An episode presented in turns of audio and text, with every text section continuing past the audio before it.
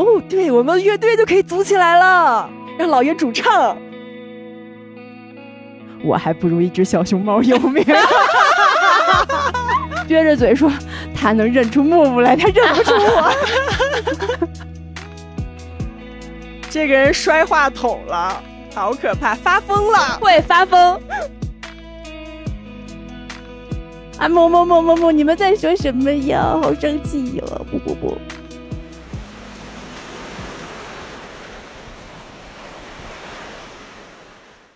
Hello，大家好，欢迎来到宁浪别野 Surprise 松野派记。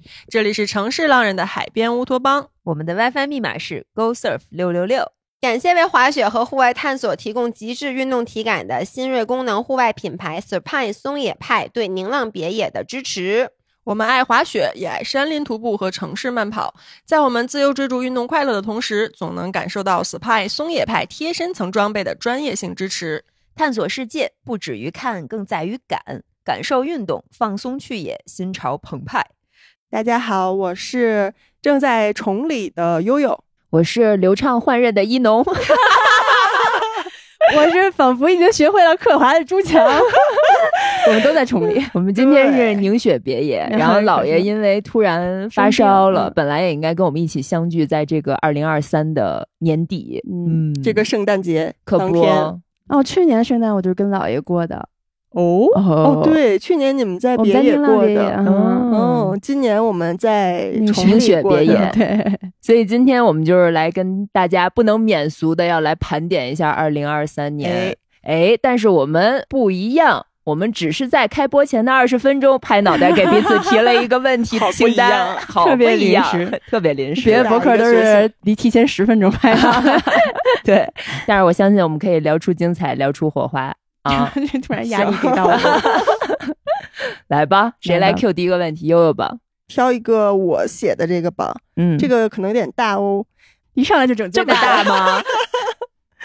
因为这是前一段时间我收到一个留言，我觉得还蛮有意思的。就是我跟一农去南非的时候，刚到了前两天，我就发了一个南非的小企鹅呀，然后。不是天涯海角，那个地儿叫什么？救命！好望角。对不起，请到天涯海角来。对不起，我脑子里出现的是白去了。对，I mean，就是发了一些南非的风光到朋友圈，然后当时有一个朋友，这也是一个博主，然后给我留言说。我感觉你这辈子活得挺值啊！我我觉得我们经常会收到这样的留言：你的生活，我的梦，真的好多呀！这不是？是不给大家鞠个躬吗？给大家磕一个，跪了，跪了，跪了！但但是收到那条留言的时候，我是情不自禁的笑出声来，然后一边发烧一边想：你可不知道南非有多冷。那会儿还没烧起来，还是高兴的时候。所以，我其实觉得自己有的时候真的会突然冒出这么一个念头，就是觉得，嗯，我这辈子挺值的，对，挺值，甚至有那种感觉，说就算活到就活到这儿啊，呸呸呸，对我也觉得好像这辈子我这不就是我每天的想法吗？你懂我了，对，所以我就是想问问你们，今年有没有哪些时刻是让你自己发自内心的觉得我这辈子挺值的？啊，朱桥的每时每刻是吗？对 我每时每刻都觉得这辈子活得挺值的，所以就觉得，嗯，我每时每刻都可以以一个最善终的方式去结束。这一生大过年的 啊，呸呸，来都来了，来都来了，过渡到这里。但是我确实今年我觉得最有成就感的一件事吧，来自于今天。不好意思啊，我每天都有一个新的成就感，所以你让我分享最有成就感，那必须来自于今天。就是我刚刚开头也说了，我会刻滑了，恭喜，我们都见证了啊，能刻滑了，就这辈子值了，就是。我本来以为这件事儿可能是一件特别特别难的事儿，因为我本来觉得我自己滑雪姿势不太好，就是你平时滑行的时候可能有些开肩或者有一些蹬腿啊之类的，就是所谓的不不太好的这种动作会出现在我的正常的滑行上。然后直到今天，我决定尝试一下刻滑，然后你发现这个滑雪的最终的一个形态，它就是一个所谓的对于初学者来说是一个错误的形态，就是要开肩。然后你滑起来的时候，你在换刃的时候，它就是可能是需要你蹬一下腿，然后来帮你去完成这个重心的转移。所以我就发现，我可能兜兜转转，在这个所谓的正确道路上走了一大圈以后，发现好像。我的一切的疑惑都解开了，就又回到了你原始的身体本能。对，嗯，不靠那些正确的方法，靠自己的感受。对，蒙着来，蒙着来，然后发现好像你最开始的那个感觉，其实就是很接近你最终形态的一个感觉。就是我不是说我今天突然练一下刻滑，一下就成刻滑大神了，就能摸着雪了，还是怎么着？不是这个意思啊，只不过说我今天的状态已经非常能让我觉得，哦，我是在滑雪。嗯嗯，我有在享受我这个滑行，我知道我的每一个动作代表着什么，我做这个动作的意义是什么。这一步没做好，我知道我下一趟滑的时候我需要练什么。这个可能是在我之前很多趟滑雪来的时候是处于一个非常迷茫的状态，总觉得自己不对。其实发现你的方式就是最对的，最适合你的。对，没错。今天还在跟方哥跟那个教练讨论，就是为什么我们最开始滑滑雪单板的时候，就是一定要要求你的肩头跟板板头是一个方向，绝对不能扭。然后那个教练只是说，其实这个方式是对于普通大众来讲最适合的一个方式，因为你最开始学习的时候，很多人没有板感，对于初学者来说，你可能一下就站开肩了的话，你没有办法保持你的板子是直向滑行的，那样的话你可能就会摔，会会受伤，所以就要求大家统一，哎，我们就都肩头冲向板头，但其实这未必是最正确的一个方式。所以就是说，其实我们是用很正确的方式走了一条很正确的弯路，然后最后兜兜转转，其实又回到了你身体本来应该有的一个状态。哎，所以你说这件事会让你觉得这辈子挺值的，那个点在于，在于我理解了，就是不是所有的别人说是对的东西都是一定是对的，就是让你觉得值的根源在于你又回到了用自己的方式去解决这个看似很难的问题，还是说在你喜欢的事儿上迈上了一个很大的台阶？那还是前者，就是是以我自己最舒适的方式解决了一个困扰了我很多年的一个问题。你以为自己一直是错的，你一直在寻找正确答案，对。结果到头来发现，我自己的方式也能把这个问题解决了。对，就是没有说所谓一定是正确的道路。你想学成这个样子，你就必须得一二三四五这么迈步。嗯，当然，我不是，并不是倡导说大家一下就全都胡滑啊。可能我的这个板感刚好就是适合我身体的，所以它能让我最后再这样滑起来，而不是说我一定要遵循教练或者说传统的教学方式，你必须得哎先走一步，再走两步才能走起来。哇，这个价值上的好好啊！而且一下把我们的 这个 这个松野派对的这个 KPI 完成了。我们滑雪主题，今天穿的就是松野。我也是，我里面哎，他们那个羊毛夹的那个压缩衣好好穿。我穿的也是，我的袜子也是，我的袜子也是巨舒服。然后就是贼热，对，现在特别特别热。嗯，对，所以就是说，大家可以去找自己最适合的方式，而不一定一定是遵循所谓的正确的方式。嗯，那你这说的好好啊，甚至我觉得我本来这期可以结束了，是吧？什么这么早就想下班？不行，我也有上个价值。你以为你的生活，我的梦这么容易过吗？让一农此刻有点难接了，这个价值已经上到这儿了，请继续，不能往下掉。我来接一下，我把这价值绝不能掉地上。咱们就是说，我刚才本来想的时候，我觉得我这辈子值了。这个答案非常的肤浅，就是我终于决定在三十三岁重回校园去学自己本来很喜欢的一个专业。业了，嗯，但是我听完你讲的，我觉得激发了我更深层对这件事的理解，抛砖引玉了，是吧？对，啊，不是，你好好说，哎，我好好说。我觉得本质上依然是在你去做了一个你一直想做的事情，你觉得你是从一个不那么正确的人生道路上去抓取一个你认为那个就是对的的东西的时候。你以为你的人生会校准，但其实不是。嗯，就是当时我其实是因为我觉得我工作上已经很饱和了，我的那种成就感来的没有那么多了。我想去学我真的喜欢的这个影视相关导演。然后我真的去了这个学校的时候，我有很大的精神压力，因为我会觉得我还要兼顾我的工作，那我是不是就不能完成好学业？就你两边都想搞好，但你可能都搞不好。但是后来我发现，当我把这个心态放下了以后，学校它也是招我们来，我们是付钱的，这是你主观选择的一个事情，工作也是你主观选择的一个事情，所以最后就都只用你选择的。今天我的时间要去做什么，我就选择今天我最应该、最愿意、最开心去做的那件事去做了，然后把这所有的多米诺骨牌，这些所有的华容道，你把它排成一个你自己喜欢的方式，它就很。拼在一起特别的舒服。嗯，就是不是你要努着去符合那个体系，是的，他们给你定的那个标准，就是你必须要全勤，你必须要就是每一科都考优秀，必须一个月有多少业绩的这种标准，而是。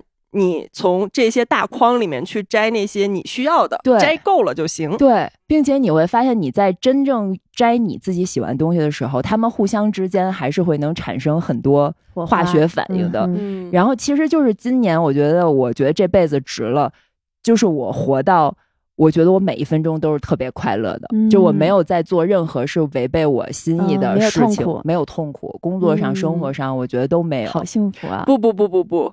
一能 说的话，你要就是只能不是不是听一半，是截止到此刻的他来听，就是毕竟互联网有记忆，还有那个心理测试得五分的时候啊，痛苦还是有过的，我都忘了，我都知道你忘了，所以我提醒你我都忘了。哎，但那个事儿应该就是咱们也录成播客了嘛，就是 ego 那一期，其实那对我来说也是我当时把这件事儿说出来。一方面是解救了我自己的精神压力，另外一方面，我觉得它就是我与我曾经认为的那个应该符合主流价值观。创业当老板应该有什么？你应该长成什么样子的一个既定的标准？所以我是打破了那个，当时很痛。当时你觉得你沉没成本很高，然后你觉得是不是这么做我会失去很多？是不是我会不快乐？嗯。但是当你真的打破了，真的把它说出来，真的录成播客，然后那期流量还挺好的，然后赚到了流量，觉得值了。不是不是不是这意思，就是赚到了我身边朋友对我真诚的爱。哎。呃，我觉得今年，我觉得在友情上我也很开心，跟孙老师大吵一架，是今年吗？可不，你忘了啊？我觉得是浪浪啊，哥，是吗？哎，我也忘了，忘掉痛苦，救命！对，对，跟孙老师大吵一架，然后让友谊更好的兼顾了。我觉得，包括宁浪别野，包括和身边所有人的关系，我觉得都变得更好了。经历一些低谷以后，你就会看清很多东西。其实，我觉得人。拧巴都是因为对自己不满意，就是你对你现有的生活不舒适。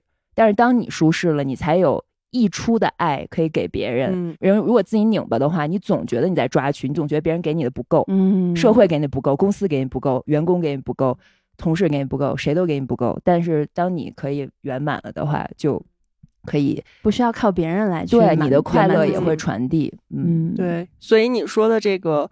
没有痛苦，很快乐，是经历了一年以后，经历了一个打破重建的过程，是有过痛苦的，在这一年里，我都忘了。但是对跨过来以后，其实那些东西就不重要了。对，嗯，所以大家如果暂时有什么低谷的话，没关系，对，没错，过去的低谷会帮助你成长。这价值又上了一层。那一上来抛这么大一问题，那我你怎么办呢？哎呀，我现在手劲冒汗，自己抛的问题。哎，我感觉我就有这种这辈子值了的时刻特别多，真的特别特别多。对，我就经常会有这种，可能在一些小的瞬间也有。那今年发生过的大事儿肯定有，比如说房子，对吧？等了两年，终于收房了，然后收了房，终于又装修了，然后装修好了，就是我过两天从崇礼回去就要搬家了，嗯，就是紧赶慢赶，终于赶在今年年末之前。可以搬家这件事儿，我觉得我做了一个非常厉害的。我刚想说完美，但是 收了回去。非常厉害的项目管理，嗯，对，因为中间出了无数的篓子，就是完全不按你的计划走，但你都把这些 bug 一个一个修复了，嗯，所以这个是我觉得我自己还挺厉害的，就是以前人生中没有面对过的一个问题，然后全都解决了。大的一个问题，很大呀，很完美啊，我觉得是完美啊。而且关键是那个结果是我觉得和我最初的预想。一样，甚至更好，就是我理想中一个家有的样子，还不是完美。不是我说这个项目管理这件事儿并不完美，但是 bug 还是解决了，对，结果还是完美的。最让我觉得值得的是，所有这一切都在我的能力范围内，我觉得已经做到最好了，嗯，就是没有遗憾了。然后我又是一个对自己的空间、对自己的家有很多要求。就是事儿还蛮多的人，而最终完全依靠自己把自己想要的都实现了，这件事儿就让我觉得，嗯，这辈子值了。嗯，就是能打造一个属于自己的家。嗯，其实还有很多小事儿，是那些小事儿是让我觉得我很幸运的地方，就是可能不是像装修这种我自己付出了很大努力的，而是我觉得机缘巧合、嗯，期盼的一些事情。就真的到来的时候，觉得哇，我真的还挺幸运的，能赶上这些事儿赶到我身上。比如说，哎，你要不大点声说，我害怕剧透。嗯，这这算一个。我刚刚说那三个字是言承旭，在万宁偶遇言承旭是去年年初的事儿，然后今年年初。是我不是去参加了他那个 剧的见面会，不好意思是怎么回事？我要爆料，当时孙老师给我发了一个小视频，说我好羞耻，要不你别点开，然后马上点开，就是言承旭那个见面会是一个影厅，然后言承旭结束以后，从那个影厅边廊。半米宽的一个走廊往外走，就顺着台阶往上走。然后孙老师大概站在这某一排的距离那个边廊第二个位置，差不多吧？对，一米的距离。然后言承旭就过来了，然后眼神应该是与他的镜头有交集了。然后孙老师在视频当中发出一种 小猫的声音，我很难描述，这很难评，就是那种。Jerry，不，还不是 一声，你知道吗？就到这儿了，Jerry，就到这儿了，Jerry，救命！咱就说这重庆酒店的默默的把视频存了下来。什么？啊，不是，然后孙老师把镜头转向了自己自拍的角度，就是可以和 Jerry Jerry 同框，对。好少女啊！哎哎呀，这是这辈子值了的一个瞬间吗？不，哎呀，这就 语无伦次，这就还好。但你知道，我觉得很开心的点是，我当时就是之前录追星那期播客的时候，我不是也说了，我在现场提了问题吗？最让我开心的是，当我第二天发现他回答我那个问题的那一段。内容上了热搜，嗯，在我们作为博主经营的我们的事业平台，我们的事业平台微博上，对，上了热搜。虽然没有我的半个字的声音，但是他说的每一句话都是在回答我的问题，他的眼神都在看向我的方向。然后我记得那天就是大雪天，我正在户外拍摄。然后我一刷手机看到那条热搜，然后点进去看了一下，然后发现是那条视频，然后我整个人就在雪地上 跳了起来。然后当时米兰和辛巴都惊呆了，觉得这个人疯了。不是这个，我觉得喜欢一个明星，然后你去参加见面会，这都是你自己可以控制的事儿。就虽然听起来很傻，但是你的一些表达会收到一些回馈，而而那个回馈就是被放大了。嗯，对，而且是放大到一个。我总觉得在微博上面，就是跟咱作为博主 有关系，有那么一点会平台交集啊。就反正就是这种事儿，会让我觉得嗯很妙。这倒不至于说人生值得吧，就是觉得你人生中有那么一些非常奇妙的瞬间，就是你计划不来的，嗯，但是机缘巧合就把你推到那儿了。甚至超出你的预期的，嗯，所以那种开心就很强烈。是那种机会是留给有准备的人的那种感觉。那倒也没太准备。你的工作在微博上这么多年的经营，他就就为了这一刻，他就已经成为了你的一个。本能。对，就是录了这么多视频，表达了这么多观点，就为了给言承旭提问，热上热搜了呢呀？行吧，就像这种，然后还有一些，就比如说我今年不是录了综艺嘛，就虽然这综艺并没有火啊，朋友们，就是说没有没有什么热度，对，但是他们应该让你提问，他们应该请言承旭去，就差就有 CP 可炒啊，他言承旭就可以再来咱家吃椰子鸡，可不敢乱说，那他来不来？他得排陈楚生前面后面呢？哎呀，哎呀，这两难的问题可别再问了。不是，就是比如说去录综艺这件事儿，也是我之前其实一直很想做的事儿。但这件事儿你靠自己也是就没什么用，因为有没有一个适合你的综艺，而且我们又是素人。就是一个需要素人参与的，又很适合你的，然后又很有意思的、很契合的综艺，然后并且你们双方就都觉得合适，这种机会是非常非常难得的。其实我很早就想做这件事儿，因为我不是一直还挺喜欢看综艺的，而且我一直会其实挺带入到一些就是真人秀的一些情景里，然后就觉得如果人生有这么一次体验，蛮奇妙的。然后今年它就来了，它就出现了。对，虽然并没有火，就是对于我的工作上、事业上，你说流量有什么帮助？就是没有，但是我当时在录那个节目的时候，最后一天，我们是一个，嗯，在万宁日月湾那边，他们做了一个像定向越野，你拿着地图跑到几个点儿，每个点儿有一些任务挑战的那种。我就当时跟散逆一组。看到张震岳、姚琛他们就从你旁边另外一个一个队跑过去，然后大家在比赛，在拼时间，然后到每一个地方做任务，那个感觉就是哇，这就是我以前很喜欢看的那些节目里的状态，就是有点《楚门的世界》，一个大家给你营造出来的、大家给你搭建出来的大型的游戏，让你去玩儿。我觉得我小时候好像就很喜欢去搭建这样的游戏，就是跟小朋友们在一起玩的时候，就会想说：“哎，你到这儿来，你你怎么爬到那儿？然后我们再怎么跑一圈，再怎么样看谁能赢。”就类似这样的游戏会让我觉得很有意思。而那一刻，我觉得哇，我进来了，就是我进入到那个我以前只能在外面观望的那个游戏的场景里了。就是次元壁破的感觉，就像很多演员说他们的人生很值得，因为他觉得他活了很多人的人生，有点那种感觉。我好像偶尔可以跳到另外一个空间、另外一个世界去，去过一个楚门的世界一般的别人给你搭建起来的一个很好玩的生活。嗯，对，就是那几天是一个真空的状态，对于现实生活来说。嗯，所以这种事儿也是让我觉得，嗯，一辈子有这么一次体验蛮值得的。嗯，突然有点羡慕呢。哎，下次你的生活我的梦。好的，那么我们就进入下一趴，一农来选一个问题。哎呦，这个问题太大，咱换一个小清新一点的吧。行，来，嗯，你觉得今年最能代表你状态的一个物件是什么？哦。朱桥先说吧，等会儿找一下我刚刚写的答案啊。是这种问题，你不做一下弊啊？他真的 这很难想，我到现在都没想出来。我打算马上现编一个。这就是我刚才现编的。为什么现编呢？因为我现在一抬眼能看到我那个斯坦利的水杯，所以我认为他就是 吓我一跳。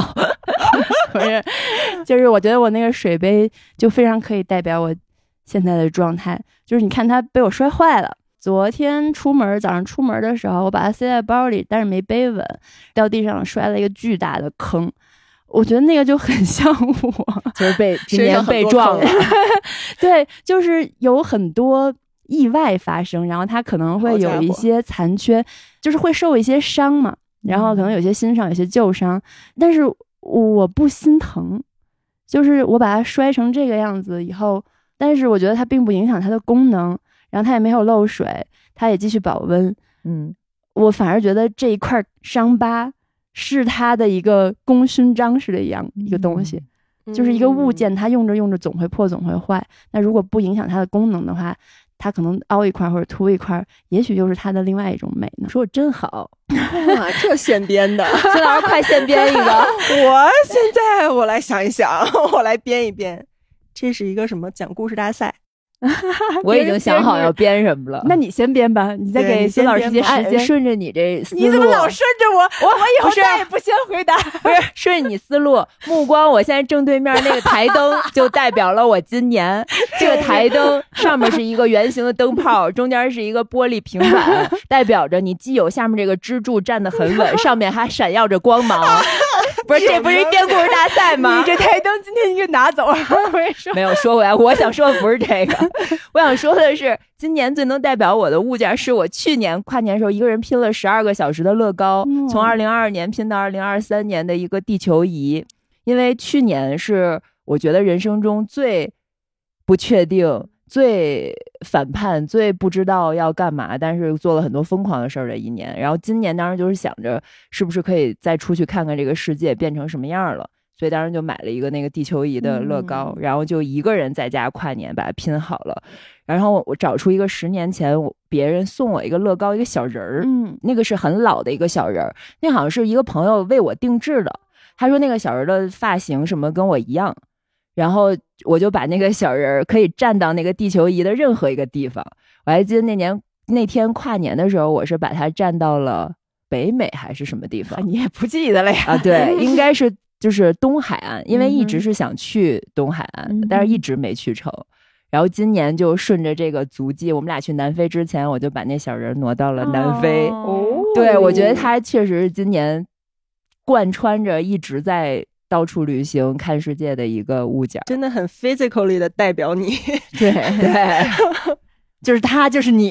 对，就把它放在一个微缩地球上。对你编好了吗？编好了，硬编吧。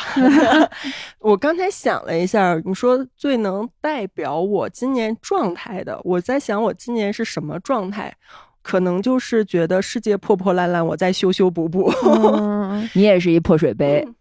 我我 朱桥那就破罐子破摔，你没发现吗？怎么是？因为你没有修它，你就让它那坑就在那，你就觉得也是一种美，就是破罐子也是种。但是我重点想强调是，我不心疼。行，对，就是咋都行。对，我还是得修修补补一下。今年在装修的时候，面对过很多那种你觉得完了这块没弄对。这块出篓子了的情况，但是最后都修补回来了。然后还有很多是，比如定制一些家具的时候，会发现，就拿我那个壁炉举例吧，就是那个壁炉是我定制的一个家具。我在买它之前，我的想象是一定能找到一个，就是这个这个世界上这么多做壁炉的厂家，一定能找到一个很符合我需求的。对吧？它的材质，然后它的功能性，它的样子很符合我需求的，但是我找遍了全网就没有，真的就没有。可能有极个别的我买不起，但是呢，你真正完美那个东西它就是不存在，然后你就完全只能自己去定制。我就找了一个朋友，他的那个家居定制的一个工厂。然后从选择大理石开始这一步开始定制，我就说我要什么样的大理石，大概什么价位的，就做了一个性价比很高的选择。然后他找了一些类似的大理石给我拍了原石，就是你能想象吗？我第一次见到这样的场景，就是他拍来的小视频，就是在一个像是工地上，然后三块巨大的大理石堆在地上，然后他每一块绕着圈拍了一下，让你看那大理石的花纹，说你喜欢哪一个。然后你就挑一个你看着花纹顺眼的，然后他们在做，然后尺寸这些都好说。但是壁炉芯儿你想要什么样的？我也是全网看了各种壁炉芯儿，大多数全都是那种，它只是一个灯，就是那个当然看起来也很好看，但我觉得会有一点没有那么的真实感。我还是想要那个壁炉里面的芯儿感觉是透的，但是那样的话，就只有一种是。雾化壁炉就是冒水蒸气，然后它靠打光打出那个火焰的那种红色来，但它上面我又觉得又没有炭火的样子，又太现代了，所以我就想把这两个结合，就真的找不到。最后我是让我那个朋友找工厂，他再去找第三方，再去给我定制，就是人家按我想要的那个样子做了一个假的炭火堆在那个雾化壁炉上面。天啊！所以那个是只有。我下的这个单长这样，长这样，对，所以现在我那个壁炉就是那 room tour 的视频里面有，就是它中间的壁炉芯是透的，它是雾化出水蒸气的，但是呢，你能看到有一些炭火的样子在上面，那些都是完全定制出来的。然后我就会觉得，咱硬上一个价，不是不是，就说真的，我觉得我的生活经常是这样，尤其今年就是这样。就是你会觉得好像有一个，也许有一个什么模板，有一个什么标准的规范的东西，你只要足够努力，你到那儿了，就会得到你想要那个东西。但是其实并没有，就它不存在，也可能是我想要的太特别了，我想要的不是常规的东西，但总有办法解决。你没有的，你就想办法去定，缺哪儿找哪儿，这儿拼一块，那儿拼一块。最终拼出来的那个东西，就是你想要的那个生活的样子。嗯，就是要费点心力，但是值得，非常费心力。但是它出来的时候，那个你想要的生活，你想要的那个物件，它搭建起来的时候，你会觉得没有一点遗憾，因为这每一步我费的心力，我都觉得很值得。它最后的形成的那个结果，就是 exactly 就是我要的心中的那个样子，就是要在自己坚持的事情上花很多的时间和精力去实现它。嗯。是的，希望大家都可以实现你心里特别想要的那个东西。好的，那我挑一个我自己写的吧，就是我我来真正的让大家放松一下，好吗？刚刚我们的问题也太上价值了。我想问大家，你今年觉得自己干的最 chill 的一件事是什么？你先来，我先来。我不想让你再抄作业，再也不抛砖了，拒绝做抛砖人。我其实今年一整个都挺 chill 的。干了很多说走就走的旅行，答应了很多我哥以前可能不会答应的那些钱不多，但是可能有体验的工作。说真的，嗯嗯，就比如说，哎，不能说。但是最后都收效是比预期要好很多，就你发现他的体验是完全值得，并且人家可能是在钱没有给你，但是他把钱花在了让你获得所有这些体验，我觉得就很值得。然后这个是我以前可能不会做的选择，对。然后最近最 chill 的事情就是我允许去宁浪别野，并没有冲浪。非常舒适的在家躺了两天，而且毫无负罪感。咱俩那简直都不能用 chill 来形容了，摆烂，就是太烂了，烂到底。对，烂到底，但是特别的快乐。嗯嗯，我可以理解，因为我刚刚写的自己的答案也是这样。我今天干最 chill 的事儿就是去跳伞基地聊天不跳伞，来滑雪场溜达不滑雪，喝咖啡，允许今天爱滑多少趟滑多少趟，不看速度，不看多少趟，我开心就滑，不开心就不滑。对，就很 chill，然后就觉得特别的放松。我觉得我的生活我做主了。对，说摆烂就摆烂。对，这真不是一般人能做到的。摆烂其实很难的。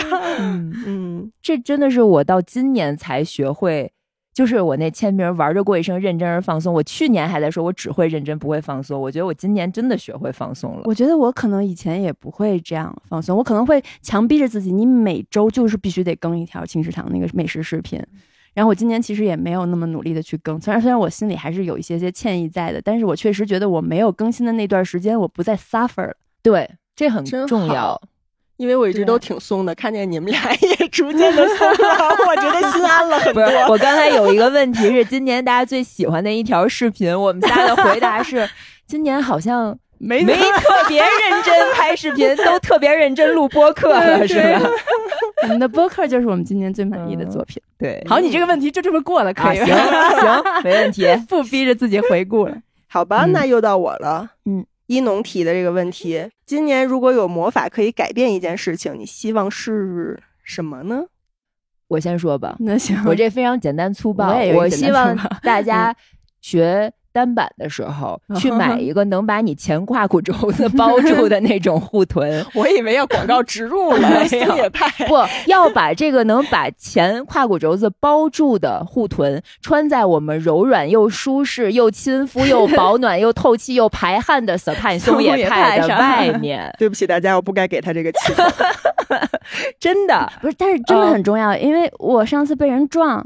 他撞的就是我胯骨的位置。对，如果我当时那儿没有护具的话，我一定骨折了。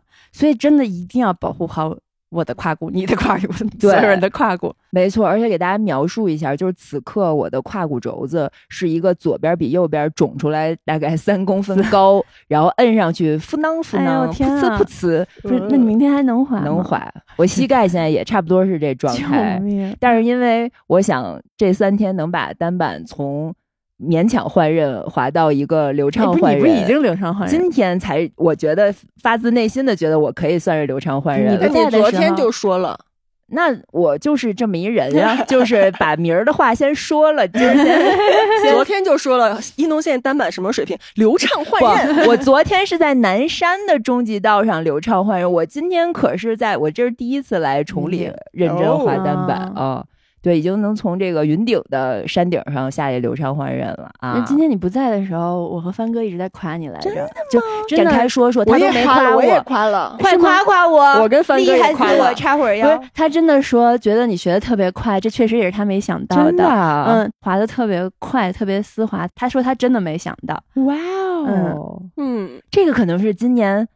最大的成就 那个问题，流畅换刃成就，就是克服了恐惧。哎，我今天滑雪的时候，我还在想，我好爱滑雪这个运动，真的不是为了 Q 赞助商啊。我觉得这三年来，就是三个雪季，去年没怎么滑，因为去年疫情特别难滑雪嘛，基本上就是两个一个半雪季。到现在，我觉得我可以说滑雪是我最喜欢的户外运动。嗯，现在应该没有之一。而且单双板都很好玩，就是他帮我从小时候那个什么都害怕、害怕速度、害怕失控的怂蛋，变成了一个能靠你自己身体去掌控一些大自然、掌控一些速度与激情的这样的一个存在，并且我为什么这次学单板学比双板快很多，就是因为我经历过双板那个速度和摔了，我现在不怕了。我当时以为我会死，后来发现哎没 死，还行，不怕摔其实挺重要的。对于单板来说，谢谢两位夸我，还有他也夸了，嗯，三位他都给我鼓掌了，今天。那你看看在下边看到一农下来的时候，忍不住就要鼓掌。我可以再讲一个翻哥的事迹吗？又要吐槽他，不是大家不是我要夸他。他在山上课的时候，我们刚好坐下一趟缆车上来，然后就是缆车上的人都在往下随便就是看热闹嘛。然后翻哥刻刻刻咔一个急刹车，我们那缆车上好多人就哇哦。真的假的呀？真的。然后仔细看什么哇？哎，这不是方哥？就是大家哇的点是，就是是摔的很难看。没有没有，他刻起来好多血，然后他那一刹，就是那雪啪，那雪墙 场面一大壮观，特别特别壮观。行，很开心。还好他不听我们播客，要不是这 ego 巨大的人，被上天了。那朱乔你呢？你的魔法要改变什么事儿？呃，我的。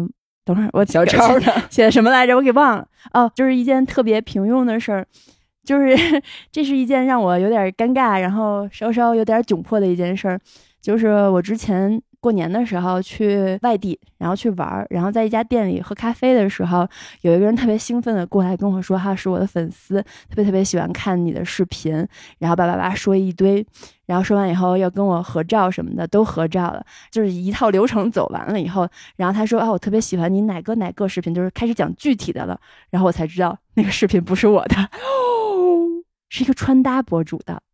他不认错人了，完全认错人了。但他叫你的名字了吗？他叫了，但是他叫的特别快，所以可能当时他叫我的时候，我也没听清楚就答应了，所以我就是好尴尬。那后来这事儿怎么圆过去的呀？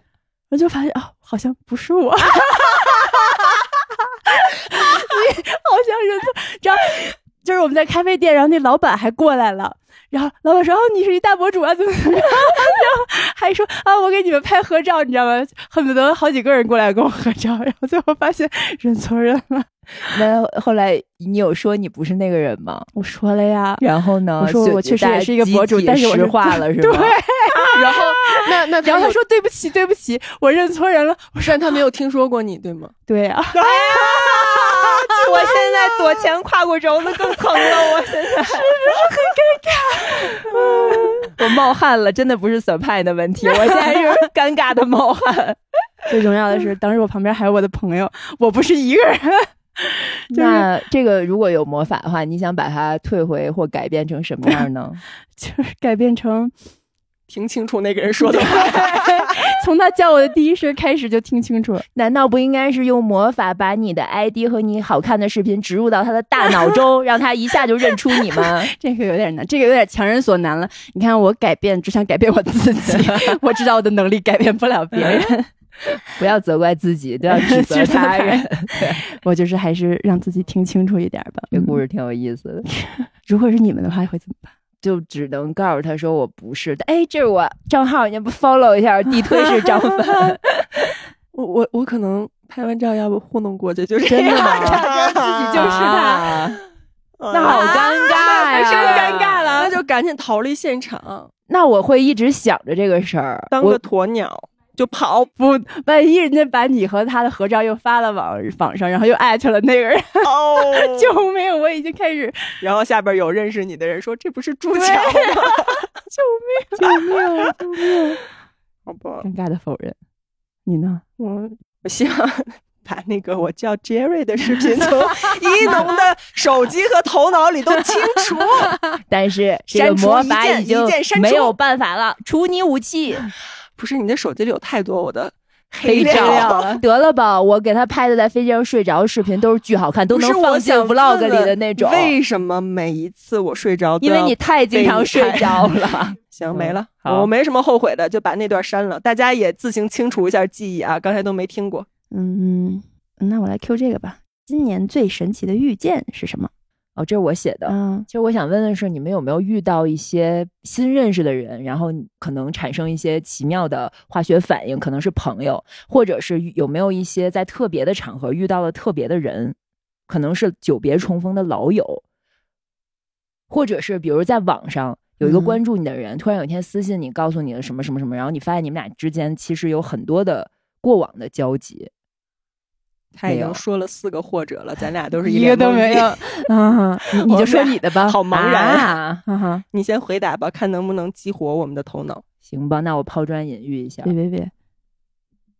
我今年在新西兰滑雪的时候，我发了一个朋友圈定位，然后我的初中同班同学，嗯，也是我跟帆哥共同的好朋友，突然发微信说，我就住在你。距离你两百米的其他的一个民宿酒店里面，然后我们就发现他们是来度蜜月的，就是在北京都是经常会见面朋友，但是因为他们可能悄悄去度蜜月，嗯哼，对，就没有发任何的位置。然后第二天我们就一起去滑了雪，然后晚上一起在黄河镇吃了饭，然后那一瞬间又有一种很奇妙的感觉，嗯，就是在异乡偶遇故人。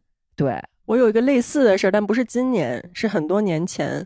我在马尔代夫那么多度假岛上，其中的一个岛，我在海边走着走着，迎面走来我的高中同学，这你能想象吗？我们就四目相对的时候都惊呆了。哦，这很神奇。对，这个概率太低了。还有，咱俩一起去美国的时候，我那高中同学，我高中同桌，嗯哼，因为我太爱发朋友圈了，也太爱定位了，就是发那个 Cupertino。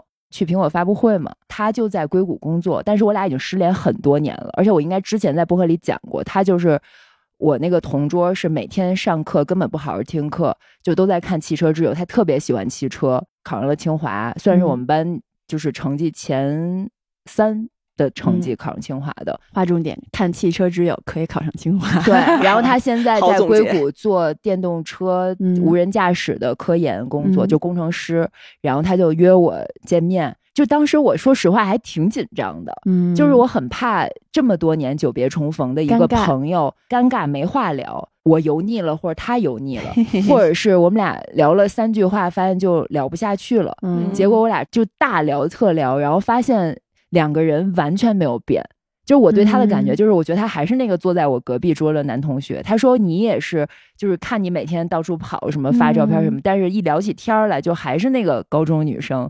而且最神奇是，我俩交流了好多八卦，就是高中的时候有很多谁喜欢谁，谁喜欢谁，谁跟谁在一起，然后发现我俩的信息完全的对不上 但是拼在一起。是一个完整的青春地图，对，然后就有一种嗯，把这故事讲圆了。哦，原来当年你还那个时候，我以为你喜欢的是那个，没想到你其实你喜欢是他。反正这种很无聊的话题，但是那天见完以后就觉得特别开心，重回十六岁。对，所以要多发朋友圈。这这个结论，所以人朋友们可以 follow 啊。我不行，朋友们不行，爱人朋友感到恐惧。我就是最害怕的，就是我发了完一个定位以后，说，嘿，我也在这，咱们什么时候约出来吃个饭吧？我就，但是我现在已经完全可以无所谓了。就如果他要约我，我不想见，我就不回或者不怎么着，不用别人的那个来 bother 我自己了，已经真棒，向你学习。不是，我们现在在聊什么话题来着？人脸皮比较厚。我想到了，我觉得今年很神奇的遇见，就是我那个房子设计师 Shadow，就是我拍视频他有出镜嘛？你知道他是怎么认识的？我们俩是在攀岩馆里认识的。嗯，在岩馆里，他见到我的时候就喊了我，然后我也喊了他的名字。因为他之前就是我们的听友，他是面包蟹兼五人儿，就是他听我们两边的播客，应该也在小红书上看到我会发一些攀岩的东西。然后我是因为我总刷一些攀岩的视频，我们又经常去同样的攀岩馆，关注过他。对，因为他是只发攀岩爬线那些，我就是参考一下人家爬的比较好的一些贝塔什么的。嗯，然后所以我们俩在攀岩馆里第一次见到的时候，就彼此认出了对方，打招呼，然后就有加微信相约一起爬墙什么的。那段时间我刚收房，我正在琢磨着我去哪儿找一个靠谱的室内设计师，觉得这事儿非常关键的时候，我突然好像是有一个公众号的文章采访了他哦，某家严管，我们经常去的一家严管采访了他。我在那篇采访里看到他是一个室内设计师，命中注定。对，然后我当时就觉得，这不是老天把一个室内设计师送到了我面前？对，我觉得还蛮神奇的。然后我发现，我经常去的好几家岩馆都是他做的室内设计哦，因为他自己就是攀岩人，就很懂攀岩。当我知道有这么多我熟悉的严管，我去过的地方，室内都是他做的设计，你就对这个人有对又有了放心又认可。然后我认识那些严管的老板，然后也都是找他，我就觉得嗯，就是又有背书，对，又很安心。然后你粗浅的接触了几次，虽然当时也没有特别熟，就是你又觉得和这个人气场还挺合的，挺喜欢这个人的。所以我当时找设计师没找任何 Plan B。就是我连咨询都没咨询第二家，嗯，我就觉得这好像是冥冥之中的一个缘分，天注定的感觉，嗯，好喜欢这种故事，嗯，所以直接我就我们俩就聊的也很好，就把这个事儿定下来了，没有问任何人。他说他说啊，你也不用着急，你也可以再去了解一下什么的。我说没事儿，不用，我就是一个非常相信缘分的人，尤其在一些比较大的事儿上，我就是更跟着直觉走。对，所以就跟他定了合作。我们俩碰室内设计方案的整个那前一个多月的时间，每一次开会都是在攀岩馆里，哦，都是在 岩馆的休息区，一边攀一边聊。因为我们距离又很远，就是到谁那儿去，另一个人都会很不方便。但是攀岩馆是一个我们都经常会去的地方，所以我们聊碰方案都是说，哎，你这周哪天要去爬？啊，那那天下午行，那就到时候那儿见吧。谁早到了晚到无所谓，就是说啊，我还得晚俩小时，你先爬着，对，就很随意。然后等爬累了，另一个人也出现了，就碰一下方案。哦，好好哟，好命中注定啊。对，就还挺神奇的吧？更讲不出来了。不是，我讲一个故事，因为我现在去哪儿都带着我的木木，木木是一只小熊猫。他的口头禅是啊，么么么么么，对不起。然后那个当时我们去澳洲的时候，最后一天你们都走了，只有我和 Coco 是要回国。然后最后一天，相当于我们有半天的自由行时间，我们就说去墨尔本城里，就是去那几个市场去转转。把木木别在我的双肩背的背带上面，然后我们俩就在那个街上漫无目的的走，然后走着走着发现不知道要往哪儿走了，不知道怎么走了，然后正好那是一火车站，我们就靠在那边上，然后我就在那查地图，说咱们待会儿要去哪儿。查着查着，突然就有一个女生走到我面前，就是那种犹犹豫豫想要跟你打招呼又就不知所措的那种感觉。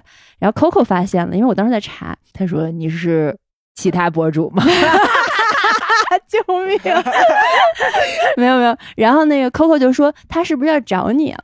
然后我一抬头，抬头看见他了嘛。然后那女生过来跟我打招呼说：“你是不是朱桥？谢谢你。”然后说我是你粉丝。然后就是说他其实刚来墨尔本一个星期，所以对于他来说这个城市也还不是那么熟悉，还有点人生地不熟，而且刚来留学还是就是突然换到了一个完全陌生的环境。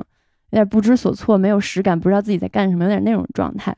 然后，但是他说他那天遇到我以后，我最后走之前拥抱了一下他，祝他学业顺利什么的。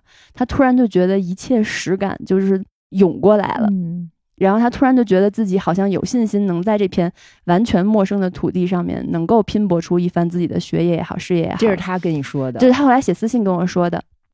然后我当时看到以后就很感动。当时我为什么要说木木？是因为先开始他没没太认出我来，认出木木来了。对，因为我把木木别在了肩上，然后他知道我喜欢小熊猫，他觉得一个女生长得这么像竹桥，身上还背着一个小熊猫，这一定是竹桥，所以他才停留在那儿多看了我几眼。嗯，所以我觉得也是感谢木木带着圣诞铃的木木给大家铃铃铃一个。铃铃铃铃，圣诞木铃。你知道这个故事还有一个后续，就是那女生走了以后，Coco 很生气的跟我说：“我还不如一只小熊猫有名。”救命！这个这个话说的太 Coco 了，哎呀，我都想 Coco 了。Coco 撅着嘴说：“他能认出木木来，他认不出我。”他那天化妆了吗？我们俩好像都没化妆。那可能不是木木的问题，不是他的问题，是他也需要一个小熊猫，他也需要一个木木就能被认出来了。就木木真是完美的木木哦！你刚才说到这儿，我替你想到了一个神奇的遇见——永昼，你不觉得很神奇吗？啊，就是还有一个粉丝小伙伴，有一个毛绒玩具，是一个是一只小修狗，是一个小狗狗，它叫永昼。那天我是去参加幺八幺八黄金眼的线下见面会。就是 粉丝见面会，对不起，我去了，还是提前报名要预约抢票了吗？没有，在门口可以被那个巨知名的一个记者叫卢记者，可以被他采访，可以被他灵魂拷问，也有互动，可以跟他聊了很长时间天儿。哦，然后就是之前那个粉丝去杭州旅游的时候，他因为一些原因滞留在了杭州，然后有点无事可干，我就跟他说，要不你随便在杭州大街上找点茬儿，然后投诉到幺八幺八好了。然后他真的找了点茬儿，投诉到了幺八幺八，然后他真的上节目了。对，然后所以他其实这次本来也也想来这个的，但是他自己本人来不了。然后呢，他就想了其他办法把永州寄到了。我手里，所以就是本来一个粉丝想要跟你一起参加同一个活动，但他来不了，于是把他把他的毛绒小狗狗 派来 派来和你一起参加活动，并且那个毛绒小狗狗和木木相见了，成为了木木的好朋友。然后我还带他来滑雪，啊，还给人梳毛了，对，一人带俩娃。打柳了，然后正好我买了个新梳子，巨好用，然后我就把它打柳的修勾永皱梳成了毛茸茸的永皱，嗯，特别可爱。我觉得这个事儿就很神奇啊！对啊，突然遇见一个毛绒小狗，毛绒修钩，它真的是突然出现在现场，是不是永昼吗？这个这个很好啊。嗯，行，到一农来一个轻松愉快的，你们今年的小确幸时刻来。我拥有了一窝小熊猫。我拥有了一只二胎果果小黑柴，哦，我可以一键喝热水了，什么直饮水？不是，是因为我装修以后发现生活中有很多新的那个东西是可以大大提升幸生活幸福感。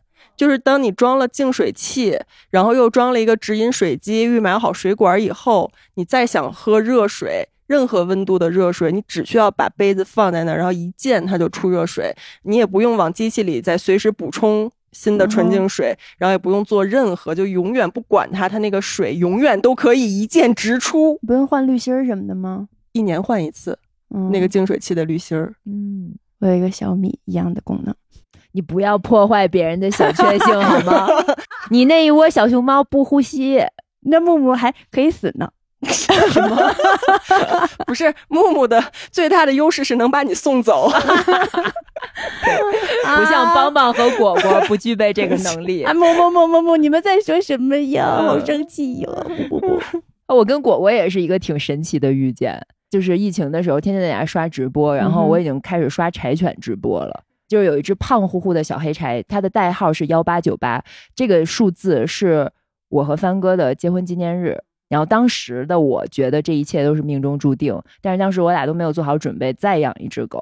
然后今年，哦，这也是有一个契机，其实是因为帆哥的一个朋友家里出了点事儿，出了点变故。他很少惆怅，很少 emo，他 ego 那么大，嗯，他只有 ego 没有 emo。对，然后他回来感觉是在夸他，但是又听起来有一些不不太对。反正他也不听，随便就是大家就是 OK。他就回来说。要不咱们还是把那只小黑养一只小黑柴吧。说人生苦短，说觉得想做就赶快去做吧。万一哪天就没有这个机会了呢？然后我就一鼓作气。当时是十一假期之前，我们俩一直关注的一个叫阳光柴犬社，我非常推荐这个柴犬社。他们家的那个管理员都是真爱柴犬，他们所有的狗狗都是自己繁育。而且都是有那个血统和证，这个当然不是最重要的，但是我觉得他们对所有的柴犬的爱都是很真实的。然后我俩就在国庆假期的前一天去了这个犬舍。当时我想的是，我要带邦邦去，要在众多小母柴犬当中让邦邦挑一只。结果去了以后，发现只有两只小黑柴，一只公的，一只母的，所以就没得挑。那邦邦去了吗？去了啊，还是去了。对，然后我们就让那个当时它还不叫果果嘛，就是它那只小母狗就被抱到了一个温暖的大厅里的一个圈儿里面，然后邦邦在那个圈儿外面。一开始邦邦对它还会有一些敌意，但是慢慢的就发现它是个没有任何攻击能力的小母狗，以后他们俩就开始互相摇尾巴。后来我抱起他，然后果果就突然舔了一下我的耳朵和脸。当时我俩其实说实话没有想说今天就要做这个决定，然后我就抱着他说怎么办？他他舔了我的。脸 好像就得带走了，而且当时那个十一假期是我要回咱别野疯狂 军训的那个假期，就是我恨不得今天把果果带回家，第二天我就要自己出去浪了。嗯，然后帆哥很抗拒，结果最后在众人的游说下，我们还是决定那天就把果果带回家了。现在看起来它还是带来了更多的快乐，嗯，特别可爱，特别毛茸茸。对我觉得养毛孩子真的是非常。大确幸的一件事情，对于我们这种三十多岁是大事还没生孩子的 那对我更惨，我就是养毛绒玩具，我 都觉得很确幸啊，不会呼吸的毛孩子。毕竟大家对于这个付出精力和负责任的这个 range 还是不太一样，就是也享受养毛绒玩具孩子的快乐呗。嗯，那我再问一个，嗯。嗯，你们觉得自己今年有什么比较大的改变吗？性格上或者心态上？其实一农那个刚才也差不多说说了，就是允许自己放松，放过自己了很多，然后反倒觉得日子过得更舒服了，更顺畅了。朱乔呢？瘦了，哎，但是你是去年就瘦了吧？呃，没有，今年瘦的。嗯，今年嗯，大家知道的 原因，然后就瘦完以后又保持下去了。嗯，朱乔就是人生重大改变。哦，嗯，瘦可以回听一下那个。年下恋啊，就是在美国聊的那一 期，不，而且都可以 call back，瘦挺多的。我跟就是反正跟前几年比吧，现在我瘦了二十斤左右。你现在应该比我和悠悠都轻，嗯，肯定的呀。嗯，然后臀还很翘。嗯，哦，你们的改变是什么呢？我的改变，我觉得我今年学会了发疯，还挺好的。这是一个特别大的改变，我感觉咱俩双向奔赴了一下。对。就是因为我情绪一直很稳定嘛，然后又相对是那种，嗯，如果有什么觉得不爽的，就是会先忍下来的那种性格。但是也可能是因为今年装修面对的不确定的事儿，面对的超出你预期的事儿太多了，就是不靠谱的人遇见的那些供应商啊什么的，就是折腾你的，然后糊弄你的，骗你的太多了。然后我就学会了发疯，可能也是被逼的。就我觉得我今年有一度在盯装修的过程里面，是我过去三十多年没有过的暴脾气的状态。嗯，就我以前脾气特别好，我不会跟人喊，但是我现在会了。他是昨天晚上这酒店也惹惹怒他，我见到他很凶的对人家说，对，有用，有用，真的有用。这是我今年学会这件事，我我并不欣慰于此。我不觉得这世界应该是你得发怒，你得发疯，你才能得到你想要的结果。嗯，但我确实发现，在这个现实社会，这就是可行的。就你一直忍下去，就是真的就一直被欺负。嗯，当然这个发疯也适可而止啊，就不是随意的。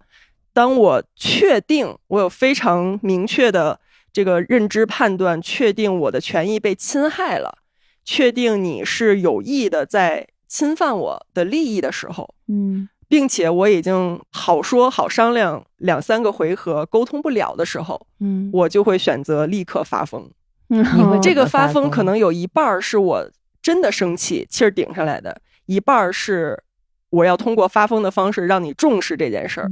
所以是理智的发疯，我是保持理智的。就那个气儿也在，但是按我以前来说，我也会生气，但是我会把自己控制住，嗯，就是控制成一个不出来是可能会有一点点，嗯，对，但是我会把自己控制成一个体面人，是非常讲理、非常非常客气的维权。但我现在发现不行，就是有时候你面对一些人和事儿的时候，就是得发疯，然后就有用。嗯，因为我觉得装修是可以把一个人逼到这个份儿上，真的会疯。就是我举一个特别简单的例子，比如我装修的时候改水电的阶段，按理说差不多两三周这个阶段就可以结束，这也是整个装修硬装过程里面最重要的一个阶段。然后我那个工程拖了一个半月，为什么？他们就不来干活。一般装修队可能同时有两三个项目，他可能这段时间忙着干另一个项目，他就糊弄你。然后那段时间我又经常出差，我就可能每天说你你每天给我发一下你今天的进度的照片儿。然后就是不发，就是哎呀忘了，明天去拍一下。然后明天哎呀，今天那个谁去盯的，然后他又忘了，就是一天拖一天，一天糊弄一天。然后我当时不是找了那个装修监理嘛，监理也是过两天去看一下，过两天去看一下。他一个礼拜去了三次，跟我说你家就这一个礼拜没有动。等我出差一个多礼拜回来了以后，就那已经过去大半个月了。我一进门就跟我半个月以前几乎一毛一样。可能像是多开了两道槽，那救命！一个小时就能完成的事儿。好，然后就是持续的糊弄你。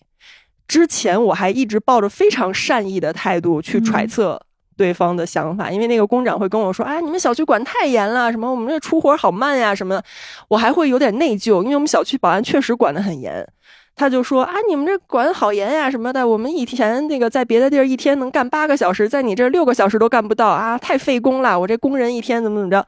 他还表现得很委屈的样子，就是想表现说出活慢，他施工进度慢。是因为你们小区管得严，中午不让出声音，然后早上几点之前都不让进，所以我们进度就是很慢。我这还搭着人工钱呢，你看我多不容易。嗯，大概就是表达这个。我真的一度我还挺不好意思的，我甚至觉得我是不是应该给人家加点工钱？救命！我真的，当时 Shadow 有跟我去过几次工地，然后他都说说不应该是这样的。我说，但是我们小区这确实管得严，我还在替他们解释。对，然后 Shadow 说，正常装修时间管理，哪个小区不这样啊？都是中午就是不让有噪音啊，那他们就得想办法呀。然后，那你正常装修时间也不应该是现在这个进度怎么着的。后来，直到那大半个月，我亲眼见到他真的没有动，我才确定我就是被坑了。我就是被一直这样糊弄下去，然后那个时候的那种把人逼疯的状态，就是我觉得我之前所有的善意都为了狗，嗯，然后就爆发式发疯大骂，就是打电话大骂，嗯，然后第二天就来了，就来了两倍的工人来给你干活，天啊，好搓活啊，更搓活，所以就是有时候还是不能太，对我之前就是说他他就会说啊什么那个忘了拍了，我说啊我说那没事，那明天给我发吧。我就是一直是这样的，嗯，就是太忍让了，然后他就觉得哦，这个业主好欺负，对他就会觉得晚点给他装，对他就会觉得你你好像无所谓，你没有那么在意，就学会了发疯。但我真的不开心，我觉得这世界不应该是这样的，但是好像我又被逼到那个份儿上，我就是只能选择这条路，嗯，只能说是自己适应了这个社会，虽然是这样不太好，嗯，最后聊点开心的吧，Yeah。那就来这个吧。明年有什么很想做的事儿？哎，可以，朱乔先说吧。我想学手语，我想做点公益类型的嗯事情。嗯，但其实手语我是很早很早以前，我上大概上初中的时候，我们家那附近有个图书大厦，然后呢有一个角落里面，书架的最下面，就是你不蹲下你都看不见的那一层，会放了一些手语书。我也不知道我是因为一个什么原因看到的那些手语书，我就觉得我特别想学。然后那个时候放学以后就经常去那个书店，然后蹲在那儿自己默默学手语。但是你看书很难学会一门语言，虽然这门语言本身也是不发出声音的，但是看书真的好难。所以后来就自己渐渐就放那儿，然后就忘了。直到前两天，我我最近是发烧了，然后嗓子一直哑，然后前两天剪的青石堂都没配音。然后我突然就想说，我要是能用手语打这个青石堂的字幕就好了。然后我就突然想说，哎，那我不如再重拾一下手语这件事儿，我去学一下好了。然后在网上查了很多，就是聋哑朋友在教的手语课，然后包括也很有很多线下的活动，然后也有一些线下的公益组织在教大家，就是免费的教学手语的这样的课程。然后我就是特别特别想学。然后刚好一月份左右吧，有一个公益组织会开课，是免费的，可以在线上听的。我打算去上那个课，嗯，然后还能考证什么的。考证达人又来，对不起啊，我我 学啥都得考证。我不是为了考证啊，但是确实我就是在说想学手语这件事儿的时候，那天还跟航航说说想学手语，他说你学了这玩意儿有什么用？你能干嘛？我觉得学了就知道了。对呀，对对，学习本身保有热情。对于学完了能干嘛，不要有什么不带目的的，对，去做你想做的事儿。而且，因为现在我们属于圈外人，你没有真正的接触到这个群体，可能真的特别特别少见的，偶尔能在路上会碰到一些朋友，他们可能就是三两成群的自己在那互相打手语，然后人家就走过了，真的非常非常罕见。你觉得你不是这个圈子的人，你现在接触不到他们，你想象不到你学了这个东西以后你有什么用。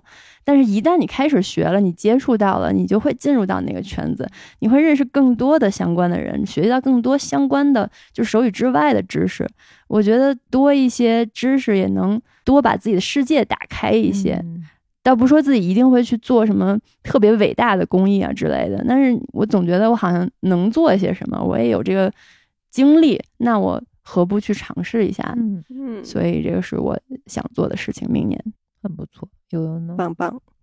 我明年有一个是属于拍脑袋的，我有点想学打鼓。哪个鼓？你那个放在西南角的 巴掌大的那个小 小鼓，从南非带过来的。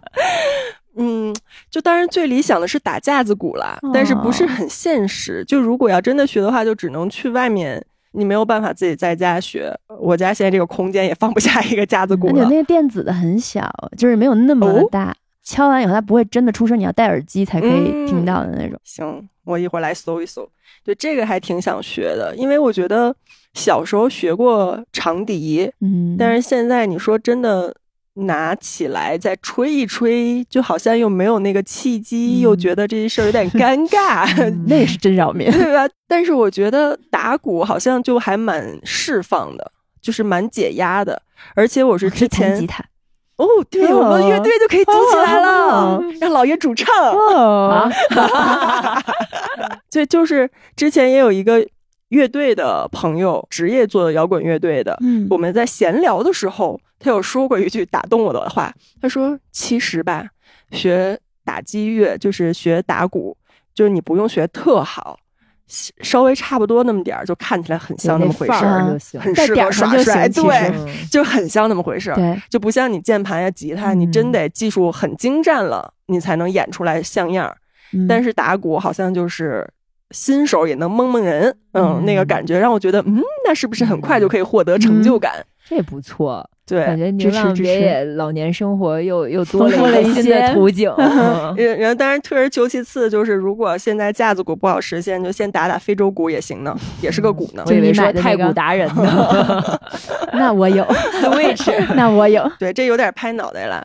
然后还有一个事儿，就是我一直不敢说。嗯，我想听。我觉得你想说了，我可能也做不到。言承旭，哎呀，no，什么呀？我在想，我明年有没有可能再打一场泰拳赛哦？但是这个很难下决心。今年有一个工作，我还蛮开心的，就是去新加坡现场看了 ONE FC 的那个格斗比赛，然后那个过程就让我觉得，哦，其实以前你还那么喜欢这个运动，你这么被这个运动的精神所激励，然后你又近距离的看到这么顶尖的职业选手他为备战，然后。在比赛过程中付出的那么多，你就觉得很热血、很燃。我当时那一刻觉得我的人生好像很久没这么燃过了。今年一直在搞装修，有点太鸡零狗碎这两年都有点，嗯，学会了发疯，对吧？装修也忙完了，就也安定下来了，然后需要突破一下。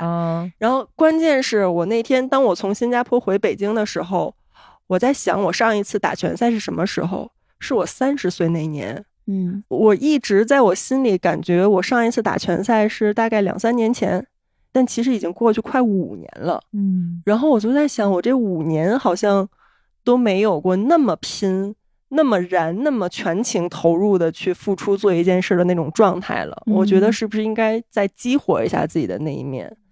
但这个决心真的好难下。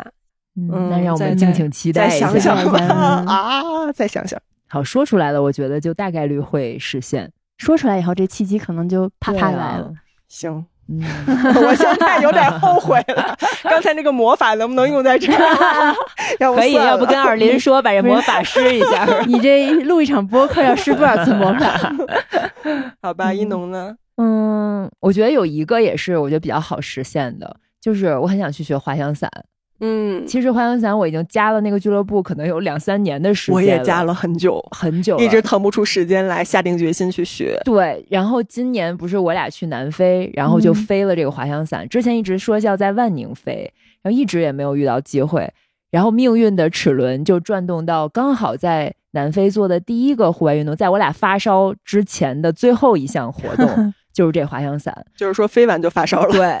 但是真的好开心啊！我觉得我的嘴就没有合拢过，对，所以就是那种嘛，就是看起来好像很厉害，就像打鼓一样，但是你又觉得学了这个还挺有乐趣的，嗯，因为我不是一直不敢跳伞嘛，但是我飞完那滑翔伞，我下来就跟他说，我觉得我好像做好准备了，就我没有那么恐高了。